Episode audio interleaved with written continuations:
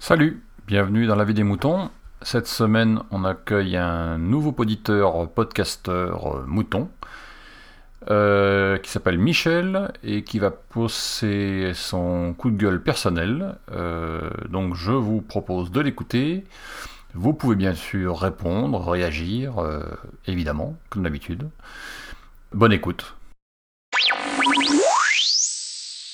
Cet avis des moutons est un coup de gueule ciblé et je n'engage aucune personne dans mes propos. Suite aux événements tragiques survenus le 7 janvier, il a été de bon ton de se sentir Charlie un moment et d'en toucher un mot ou un hashtag sur Twitter ou ailleurs. Son mot, à chacun le sien. Dans la plupart des cas, les messages ont été propres, sobres, touchants, voire émouvants.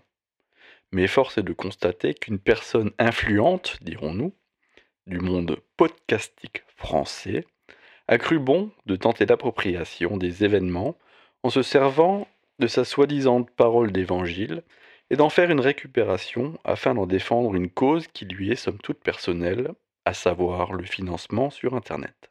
Cette personne qui se dit professionnelle du podcast a provoqué de fortes réactions sur les réseaux sociaux suite à ses propos qui étaient en l'occurrence d'inciter les gens à désactiver, voire de supprimer AdBlock de leur navigateur et ou de s'abonner à la presse, sous-entendu au podcast, puisqu'il est podcasteur professionnel, sous un prétexte qui me paraît ici être déplacé.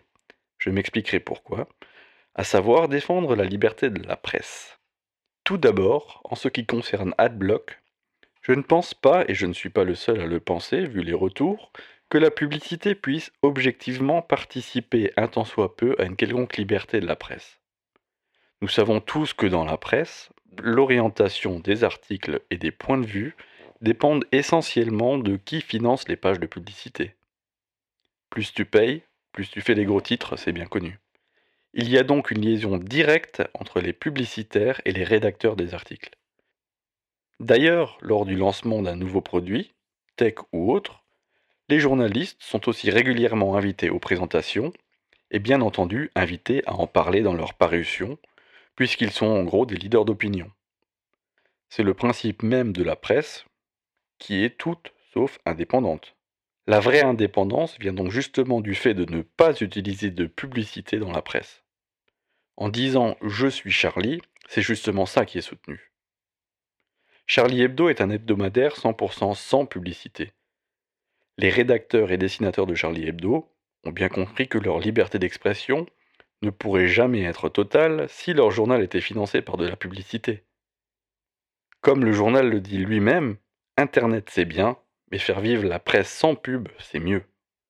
De ce point de vue, la désactivation d'adblock ne participe pas à la liberté de la presse ou même de l'expression. Faire cet amalgame est donc purement et simplement un raccourci mal choisi qui ne laisse que préjuger un certain rapport à soi-même. Ensuite, parlons de l'abonnement. L'abonnement, c'est bien. Faire culpabiliser les gens pour qu'ils s'abonnent, s'ils le veulent, pardon, s'ils le peuvent bien sûr, je dis attention. Pour Charlie Hebdo, on demande aujourd'hui à tout le monde de s'abonner pour soutenir la liberté d'expression. N'oublions pas que Charlie Hebdo, en décembre 2014, c'était quelque chose comme 30 000 lecteurs. Il y a eu un appel au don, à l'abonnement, lancé il y a encore quelques mois pour sauver le journal. Cet appel a permis de récolter 200 000 euros sur le million nécessaire pour sauver le journal. Soyons réalistes, si Charlie Hebdo avait mis la clé sous la porte avant le drame tragique qui l'a secoué, personne ne s'en serait ému. La liberté de la presse, c'est aussi quelque part accepter la mort des titres qui ne trouvent pas l'audience nécessaire à leur survie. C'est triste, mais c'est comme ça. Et c'est comme ça dans toutes les branches de l'économie capitaliste actuelle. En s'abonnant, on sauve peut-être un titre, mais concrètement, on ne sauve pas la liberté de la presse et encore moins la liberté d'expression. Pour en revenir au sujet initial, je trouve totalement pitoyable d'essayer de récupérer un acte ignoble pour défendre une cause personnelle. La personne dont je parle mène depuis un certain temps un combat en affirmant qu'utiliser AdBlock, c'est voler du contenu. C'est vraiment pas chic déjà. Soyons clairs, enlever un adblock ou s'abonner à un, euh, un journal ne ramènera pas les gens à la vie, d'une part, et ne donnera pas plus de droit à la liberté d'expression, d'autre part. On se doute que le fait de demander de soutenir la liberté de la presse en désactivant Adblock ou en s'abonnant n'est en aucun cas une démarche philanthropique mais purement intéressée. En d'autres termes, soutenez Charlie Hebdo, donnez-moi du fric, déjà. Je mettrai du fromage sur mes pâtes, une meule de parmesan, c'est 1000 euros au moins. Et je tiens encore à ajouter qu'être podcasteur ou blogueur n'est pas être journaliste. Être journaliste, c'est un métier, c'est une formation, c'est un sacerdoce. Être journaliste, c'est s'engager et prendre des risques. Faire un podcast ne constitue pas une prise de risque en soi. Donner ou s'abonner à un podcast, c'est soutenir ce podcast, mais certainement pas soutenir la liberté d'expression, la liberté de la presse. Pour en finir, lorsque l'on écrit un tweet et qu'on se fait défoncer son petit cul par la grande majorité des réponses, on assume son erreur. On n'essaye pas de faire croire que la masse a mal compris ses propos.